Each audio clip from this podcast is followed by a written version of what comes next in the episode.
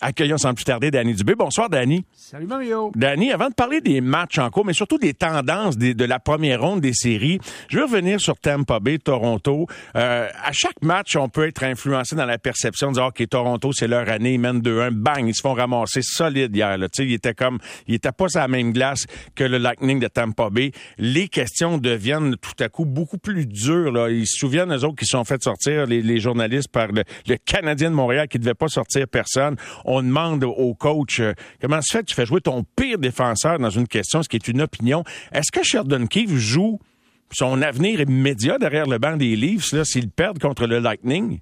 Ben, écoute, c'est un marché qui est particulier, celui de, Toronto. C'est un peu comme Montréal, Vancouver, les gros marchés, euh, même Calgary, Edmonton. Donc, euh, tu es, vraiment tributaire de tes résultats. Mais, mais moi, je regarde la performance d'un entraîneur beaucoup par rapport aux joueurs clés. C'est euh, Barry Trotz a perdu son job avec les Islanders et euh, Barry Trotz, c'est un bon coach. Oui. On le sait, là, il a gagné un Coupe Stanley, puis moi, suis un gars que j'ai côtoyé depuis l'université. Je le connais, ça fait longtemps, Barry. c'est vraiment un bon entraîneur. Mais en même temps, Matthew Barzell, il a eu une saison horrible. Il est moins 15, il finit la saison, il a 15 buts. Écoute, l'année d'avant, il, a fait ça, il a fait 17 buts en 50 matchs, puis là, en 73 matchs, il en fait, il en fait 15. Fait que le directeur général, il regarde ça, puis il se dit s'il n'est pas capable de faire marcher mes meilleurs joueurs, que je paye le gros salaire, à un moment donné. J'ai un problème. il était dans le trouble. Et c'est là que tu entends parler d'une nouvelle voie qui était nécessaire. Exact, exact. Alors, très souvent, la question que le, le directeur général se pose, c'est est-ce que l'entraîneur a des solutions avec mes meilleurs joueurs. Mm-hmm. Parce que c'est l'image de mon équipe, c'est mes billets de saison, c'est la vente. Eux, ils ont un nouveau building. Tu comprends? Et qu'à un moment donné, il faut, là, ils se disent peut-être que notre jeu, notre style de jeu est plate.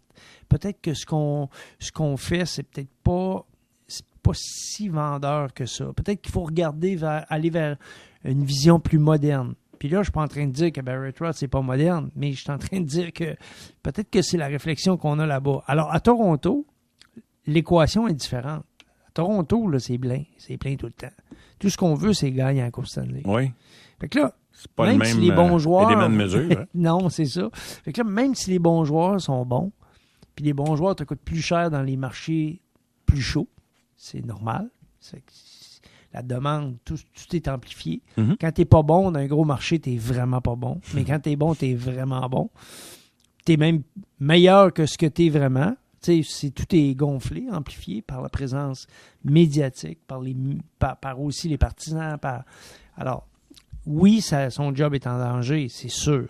C'est sûr, mais celui du directeur général encore plus. Oh, c'est intéressant, Carl Dubas, effectivement, parce que là, c'est, Hey, verrait ça, le grand ménage Moi, je pense que c'est lui. Moi, je pense que c'est lui qui est sur la sellette. Puis je vais te dire pourquoi. Parce que il a laissé partir Anderson. Euh, c'est sûr qu'Anderson est blessé. Là, il joue pas avec la Caroline. Mais de Campbell, il n'a pas, il a pas upgradé son équipe. Il a juste réduit sa masse salariale pour réussir à faire un peu de place, pour peut-être aller mettre de mm-hmm. l'argent ailleurs. Mais à Toronto, euh, écoute, tu regardes, regarde dans le. Moi, je pense que dans, les équipes canadiennes, mais particulièrement dans l'Est, tu regardes dans l'Est, les équipes qui n'ont pas des bons gardiens de but, parce que, bon, tu as Montréal qui a, Price, c'est difficile parce que tu as des t'as des t'as quand même des étalons de mesure là. T'as des places tu tu te dis hey à Montréal ils ont lui euh, Tampa Bay ils ont lui euh, qu'est-ce que tu veux qu'on fasse avec Campbell? Comment qu'on va gagner avec euh, Bobrovski? Comment va c'est tout ça là, qui est qui est sur la table. Tu tu te compares avec les autres dans ton milieu de compétition. C'est ça Mario qui se passe. Fait que il n'y a, a, pas de problème tant que tu n'arrives pas en série. Mais quand tu arrives en série, là, l'émotion monte, les résultats, les non-résultats. Euh, fait que ça va vraiment être intéressant de voir ce qui va se passer, mais moi je donne simplement un paramètre. Qu'est-ce qui fait qu'à un moment donné, autour de la table, qu'est-ce qui se discute vraiment? Oui, et euh, c'est intéressant comme opinion euh, d'ailleurs. Puis je, vais arrêter la discussion là sur Toronto pour aller ailleurs, parce que je t'aurais peut-être demandé de prendre du Kadri en retour de Tavares là pour finir la série, mais ça, c'est un, un, autre élément. Mais parlons davantage des tendances globales. Beaucoup de buts marqués en première période. et on l'a souvent dit, les premières périodes sont cruciales, Danny. C'est ce que tu observes. Il y a bien des... Mais, je t'écoute là-dessus. Ben, en fait, c'est que, tu sais, moi, je, je, me suis toujours intéressé au premier but, le premier but de la période, qui compte le premier but, qui, c'est qui ton, qui, qui, est ton, le joueur des grandes occasions, le clutch player, là. on a parlé souvent en série, nous, ici à Montréal, on a eu, bon, Claude Lemieux, des gars comme ça, qui, qui étaient des joueurs que, tu disais, ils se pointaient dans les séries puis ils marquaient des gros buts. Mais là, les gros buts sont pas en troisième période, sont pas en prolongation. Non sont en deuxième et en première période. Actuellement, il y a 26 matchs, de 28 matchs de jouer, pardon. Il y a 20 matchs qui ont été décidés à l'intérieur des deux premières périodes. C'est incroyable, ça, mhm. là. Oui. Ça veut dire que les buts gagnants sont soit en première ou en deuxième période. Neuf fois en première, onze fois en deuxième. Puis là, je regarde le match euh, actuellement, Pittsburgh. Ben, 5-2 d'ailleurs, Pittsburgh. Deuxième période. Fait que ça va t'en faire un autre, on va être à 12 en deuxième période, ah le en deuxième période. C'est incroyable. Puis moi, je pense qu'à un moment donné aussi, là, la, profondeur des équipes, la fatigue, le calendrier, euh, fait que là, tu vois que à un moment donné, ça lâche. Ils disent, on va se reprendre la prochaine game. C'est l'impression que ça me laisse. Ben, c'est moi qui... Non, non, mais tu dis ça, là, Danny, là, puis je, me le dis en regardant des matchs. On dirait qu'ils se disent, OK, regarde, ils, ont déjà la tête à la prochaine. c'est ça. Et c'est ça. qui donne des, des, des, matchs pas si serrés. Non. Souvent, mais des séries serrées. Alors, euh, c'était un peu bizarre, hein? Ben oui, mais c'est parce que tu regardes les, les, les statistiques en saison régulière, puis ces gars-là, ben, c'est eux autres qui jouent les matchs, là. Et fait qu'à un moment donné, ils sont conditionnés, ils regardent ça, puis ils disent Écoute, on a deux buts derrière, on n'en gagne plus de game. C'est sûr que si tu arrives en finale de la Coupe Stanley, ce sera pas ça. Là. On est en première ronde. Mais c'est une maudite mauvaise culture à développer parce que ben, quand il va falloir que tu mettes le commutateur ou l'interrupteur pour pas dire la switch à on, ça se met pas à on de même, Danny. Fait que les équipes qui sont habituées d'abandonner vont peut-être se retrouver en vacances avant les autres. C'est ça. C'est pour ça que la culture, ce que tu développes avec ton équipe de jamais lâcher, c'est important, mais aussi que si tu veux pas lâcher, ça te prend quatre trios. Parce que si tu dépends juste des, mêmes gars tout le temps, regarde Calgary, là. Si je regarde la série Calgary puis Dallas, écoute, s'il y a une surprise, c'est cette série-là. Les meilleurs compteurs ont de la difficulté à marquer des buts, mais la série est égale parce que les deux gardiens sont extraordinaires. Oui. Ottinger est fantastique, puis Markstrom, les deux ont même pas 1.5 de, de, moyenne de but alloué. 1.36, puis l'autre un, Mais but par match. Dirais-tu qu'ils bénéficient du style de jeu des équipes en avant d'eux qui veulent rien donner aussi, Danny? Tu sais, je, prends deux mêmes goalers, puis maintenant dans un match, là, euh, Pittsburgh Rangers, pas sûr qu'ils vont avoir 1.5 de moyenne, hein? Non. Euh, Chesterkin, je te parlais de lui avant les séries, qui n'a pas d'expérience. Oui. Je t'ai parlé aussi que c'est une équipe, les, les, Rangers, qui gagnait beaucoup de matchs en avantage numérique, qui à 5 contre 5 était vraiment, c'était de loin la moins bonne équipe à 5 contre 5 de toutes les séries. Elle et euh, les Rangers et celle des, euh, des, des, Stars de Dallas, mais dans l'Est, c'était de loin la, la plus faible. Puis ça se traduit, là. Ça se traduit. À un moment donné, là, tu, ta force de frappe, elle peut pas être juste en avantage numérique, Mario. Parce que sinon, ça veut dire que ton gardien de but a beaucoup, beaucoup, beaucoup de pression sur les épaules. Mm-hmm. Et Chesterkin, c'est le Carey Price des, euh, Rangers. Et c'est une équipe qui ressemble beaucoup à ce qu'on a eu dans les meilleures éditions du Canadien de Montréal.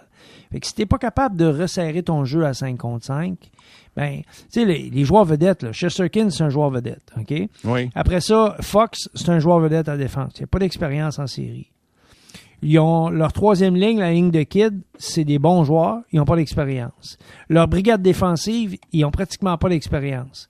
Tu sais, Schneider n'a pas d'expérience, Miller n'a pas d'expérience. Écoute, les gars, ils n'ont pas joué en série. Mm-hmm. Fait que là, tu, c'est sûr que c'est difficile de jouer contre les Pingouins de Pittsburgh qui ont à peu près 1000 matchs. Euh, c'est fou, là. Puis là, tu, là tu, tu comptes que. Puis on a parlé de ça euh, bien avant. Puis je sais que tu en as parlé. Puis où tu vas en reparler. Tu en as déjà parlé par le passé. Puis tu vas en reparler avec Stéphane. Mais il y a pas que d'équipes, dont les Pingouins, qui jouent même pas avec leur, leur meilleur gardien. Ils jouent ben avec gardien numéro 3. Ah oui, même affaire pour les Hurricanes de la Caroline. Puis on va en parler d'ailleurs ce soir avec Stéphane plus tard à l'émission, tout en parlant de l'évolution des matchs. Puis j'en ai une petite dernière ce soir. Je pense c'est 26 gardiens qui ont joué depuis le début des séries sur 36. Hey, c'est pas, c'est fou, C'est pas. ça n'a pas de bon sens. Puis là, là, je compte pas ceux qui n'ont pas commencé les séries comme Jarry, là. Exact. Lui, il va peut-être arriver dans le portrait si Louis Domingue peut aider les Pingouins. Mais je te dis que les Pingouins, ils savent, ils en donnent une. C'est là que tu vois que la présence d'un Crosby, l'intensité de cette équipe-là, qui se disent, on a peut-être une chance d'avancer. Puis, euh, laissons-nous pas freiner par le fait qu'on est notre gardien numéro 3. T'as pas trouvé ça extraordinaire, toi, l'hommage qu'il a rendu à Domingue en le disant, c'est un, c'est un survivor, c'est, ben, mais, hein? lui. Mais tu sais, il a tellement, ça a tellement galvanisé Louis. Puis moi, je trouve ça extraordinaire. Écoute, ce gars-là, il, cherchait un contrat, puis là, il est il joue pour les Penguins de Pittsburgh actuellement. Je suis dans le net avec lui pendant les matchs, euh, Danny. Je suis debout devant la télé. Là, puis pas vrai, parce que là, ça ben m'interpelle. Là, je disais, c'est un gars de chez nous qui joue sa carrière à chaque shot. Là, il peut passer pour euh, le gars qu'on ah, avait, on a perdu parce que c'était lui qui était devant le net, ou au contraire. Ah non, c'est, fabuleux. Et en terminant, là, j'empiète un petit peu sur, mais bien, bien vite, Danny. Evander Kane, on, pourrait en rediscuter cette semaine. Ah, non, mais, c'est, quel pick-up. Non, mais quel, quel... Il va coûter combien l'an prochain, puis il va jouer où? Ben, j'aimerais ça te donner une réponse. J'espère que j'espère que les Oilers sont conscients qu'ils peuvent pas le laisser aller. Là. Problème personnel ou non, euh, il joue ben du hockey. Il, ben là, il joue du hockey, puis il a de l'air d'avoir mis de l'ordre dans sa tête. Fait que moi, je, je, t'ai souvent dit que je suis un fervent de la, deuxième chance. Puis dans son cas, il y en a eu une, puis deux, puis trois. Là. Mais il semble avoir trouvé son chemin. Puis, euh, il y en a qui en ont besoin de plus que deux. C'est, oui, mais non, mais c'est une histoire extraordinaire aussi. Tu parles de Louis c'est sûr qu'il est moins sympathique que Louis, là, on va se le dire. Mais c'est une belle histoire. Et on aime ça, les bonnes histoires. Danny, ah un gros merci. T'es un bon raconteur d'histoire et une excellente fin de soirée. Ça te cette semaine. Bye, Danny. bye.